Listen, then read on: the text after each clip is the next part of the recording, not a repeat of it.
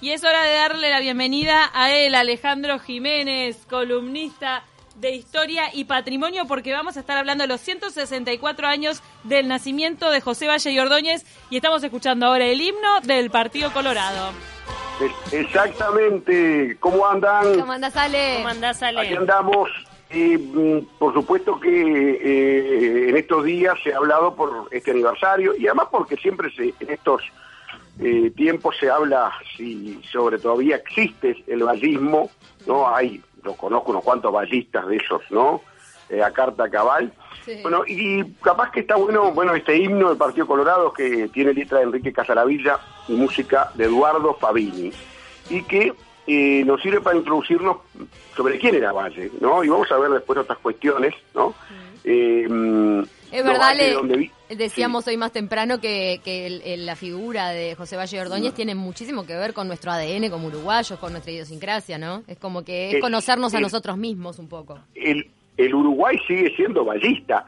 De la misma manera que la Argentina es peronista, el Uruguay es ballista. Entonces, este, bueno, ¿de dónde vienen los valles? Vienen de la playa de Sitges, en eh, Cataluña, muy cerca de Barcelona, ¿no?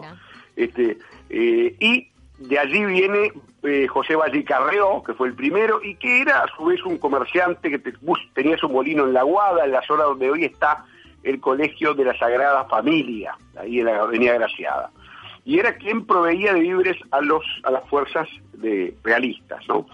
Bueno, Valle Carrió este, se casa con Gertrudis Grau y son los padres de Lorenzo Valle. El primer presidente Valle, o sea que fue el papá de Valle Ordóñez, presidente de la República, Lorenzo Valle, en 1868 y 72. ¿no? Y ahí empezó la, dinastía. La dinastía política, ¿no? Casado Lorenzo Valle con Amalia Ordóñez, llegamos a Valle Ordóñez, ¿no? Que es eh, que nacido precisamente en 1856, eh, bueno, estudiante de Derecho, que le faltaron tres exámenes para terminar, y si bien fue católico hasta los 20 años, luego sí va a ser mm, algo así como va a, eh, adherir al racionalismo, al espiritualismo, este, y mm, se puede decir que si hoy decimos que era Valle Ordóñez, era fundamentalmente un político, pero también un periodista, ¿no? Y en ese sentido, quizás, digo, ustedes recuerdan el diario El Día, ¿no? El diario El Día que incluso tuvo, o sea, algún, o sea, eh, comienza en el 86, 1886. En época que la prensa no estaba para nada separada de la política, ¿no? Para nada, la prensa partidaria, pero además hay un tema muy importante, la prensa en aquel momento era por suscripción, la gente se suscribía porque además no estaba extendida la, alfabetización. Hacía pocos años que eh, se había instaurado la reforma de Varela. O sea que eran pocos los que sabían leer y pocos los que este, podían comprar un diario y era el diario Avintén. El primer diario popular es El Día, que estuvo hasta principios de los 90, creo, del siglo pasado. Este, Cuya fachada sigue en pie porque es la de Maroñas, también en 18 y Yaguarón. Ahí Hoy estamos para rememorar cosas que quedan ahí. No, está bien, porque la ciudad va pautando, va dejando la historia va dejando las huellas en la ciudad. Algunas no existen porque fueron demolidas, pero otras todavía están en pie. Bueno, y otra realmente de los de las este, obras de Valle con respecto a, su partido va a ser la consolidación de una estructura partidaria que tiene como germen fundamental popular el llamado club político, ¿no? El club político en donde este, se iba este, a, a, precisamente a tener una participación política, ¿no? era el lugar de las masas, el lugar en donde la gente iba a tener una participación política y luego, por supuesto, algún día, si quieren lo hablamos, se va a desvirtuar con respecto al tema del clientelismo, de, la, de ir a buscar allí la jubilación rápida, un empleo público, pero eso es otro tema que si quieren algún día también hablamos. Eh, y Valle va a llegar al, gobierno, este, va a estar dos periodos, ¿no? Entre el 3 y el 7, que es el primero, es el que pone la casa en orden, eh, se da allí la última guerra civil contra París Arabia, en la cual muere el caudillo blanco, y luego, eh, entre el 11 y el 15, es la etapa quizás más asociada al reformismo. Y allí hay un aspecto muy importante que tiene que ver con lo social y que tiene que ver con una gran batería de eh, resoluciones que son bueno, la ley de ocho horas, por más que los blancos dicen que era, la ley de ocho horas es blanca, porque la primera propuesta de 1905 de Carlos Roslo y Luis Alberto Herrera. No sabía que había discusión con eso. Pero, para, pero la propuesta no fue de Valle.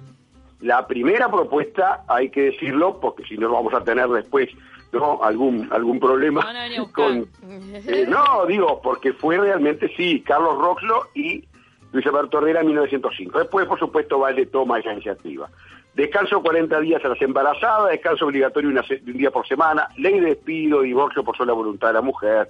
Y esto de divorcio por sola voluntad de la mujer es muy importante porque tiene que ver con algo que pusimos en las redes y es la historia y está muy vinculado a su mmm, personal con respecto a su esposa Matilde Pacheco. Eh, y tiene que ver también con una, un episodio muy concreto. Valle Ordóñez eh, Matilde Pacheco era la esposa de Ruperto Michelson, Michelson que era eh, su primo, ¿no? El primo de Barrio Ordóñez.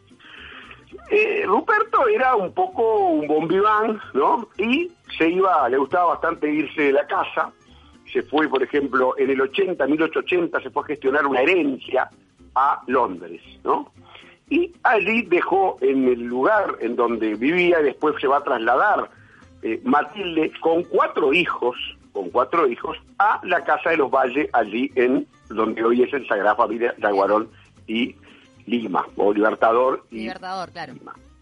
Eh, bueno, allí Valle Ordóñez ahí en esos edificios de apartamentos gigantescos. No, no eran eh, quintas ahí, ¿no?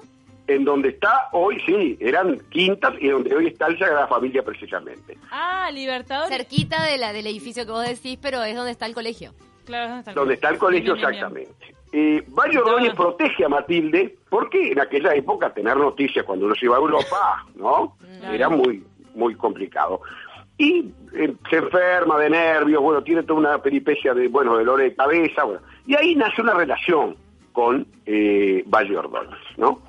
Ruperto, a su vez, era muy afecto al juego, al, a la especulación en la bolsa, eh, y en el año 83 se va de vuelta a Buenos Aires a curarse de una tuberculosis. En el año 83 deja a su mujer ahora con cinco hijos, ¿no?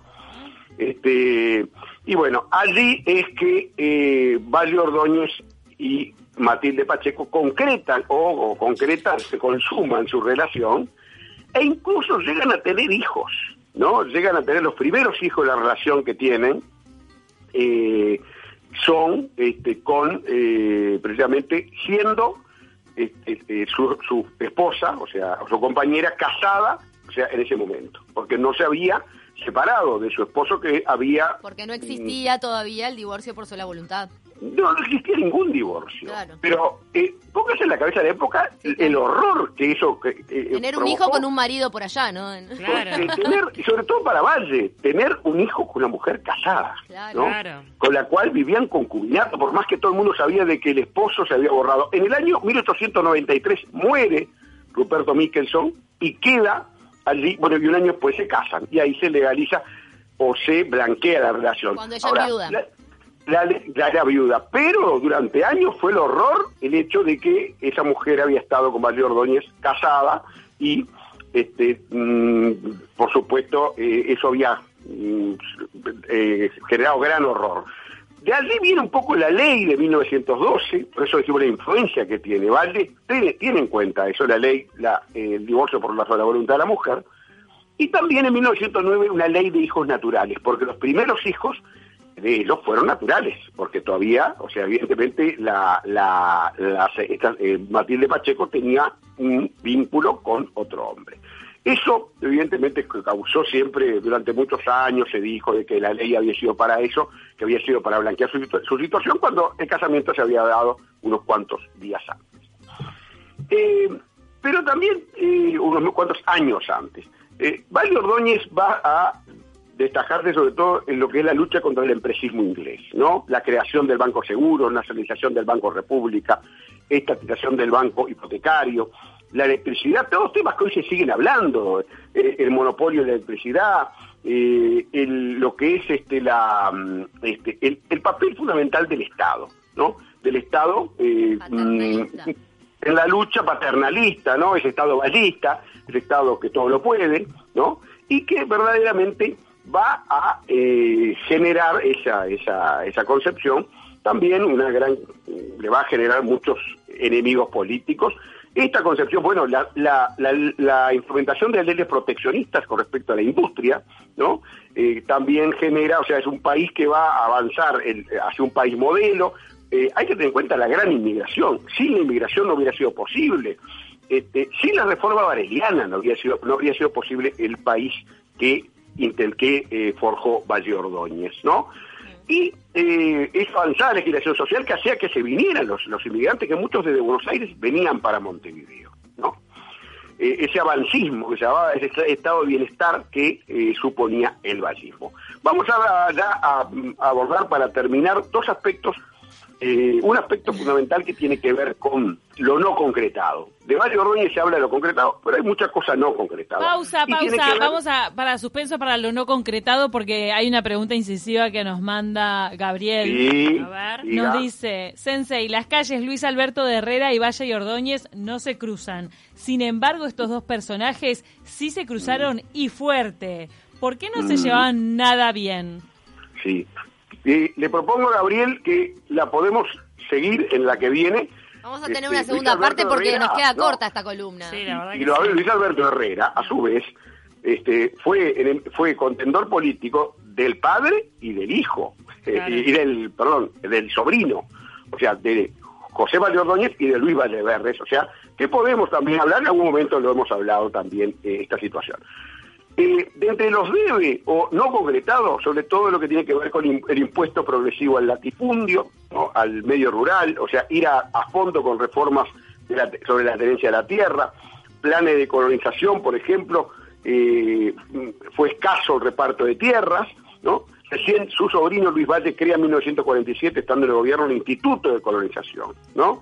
Eh, y Valle en ese sentido eh, contó, tuvo el freno de, o tuvo la oposición de la Asociación Rural del Uruguay, de la Federación Rural que nace en 1915, eh, y por supuesto que eh, otro de los frenos que tuvo fue el monopolio del refinamiento del, alcohol, que también se ha hablado nuevamente, son temas que son recurrentes, ¿no? Dos por tres vuelven a hablar, recuerdo un plebiscito en 2003 con respecto al tema ANCAP, la cuestión de Antel también, que, hasta, que ahora se ha un poco reavivado. Y para terminar, me gustaría hablar de lo que dijo este Valle cuando murió Lenin. ¿no? Ahí hay toda una historia que dice un editorial de eh, El Día, donde dice de pie murió Lenin, ¿no? a, quien todos ubican a Lenin, fue un poco el artífice de la, revolución rusa, la revolución comunista, eh, y eh, Valle Ordóñez admiraba a Lenin y dice en, un editorial cuando muere Lenin en enero de 1924, un hombre excepcional, una potencia de su pensamiento y energía inagotable, pero a su vez también allí dice su muerte será fatal para la revolución. Él considera de que eh, sin Lenin la revolución no va a ser lo mismo. En gran parte fue visionario eh, un poco la pluma de Valle Ordóñez, porque después sí después de Lenin viene Stalin y la revolución que había pensado Lenin, aquella revolución, aquel mm, modelo comunista no fue el mismo y entró en verdaderamente en... Tuvo razón con su diagnóstico. Eh, eh, claro, o sea, con respecto al tema, al autoritarismo, y fue una, durante casi 30 años una gran dictadura la de eh, Stalin. Y en ese sentido, Valle Ordóñez va a ser un poco eh, un visionario con respecto a lo que va a ser después el modelo comunista, en lo que él en algún momento habló de un socialismo de Estado, ¿no? con influencias, por ejemplo, anarquistas. Estaba, por ejemplo, Domingo Arena, que era su mano derecha en el reformismo social, que era hijo de un inmigrante italiano anarquista.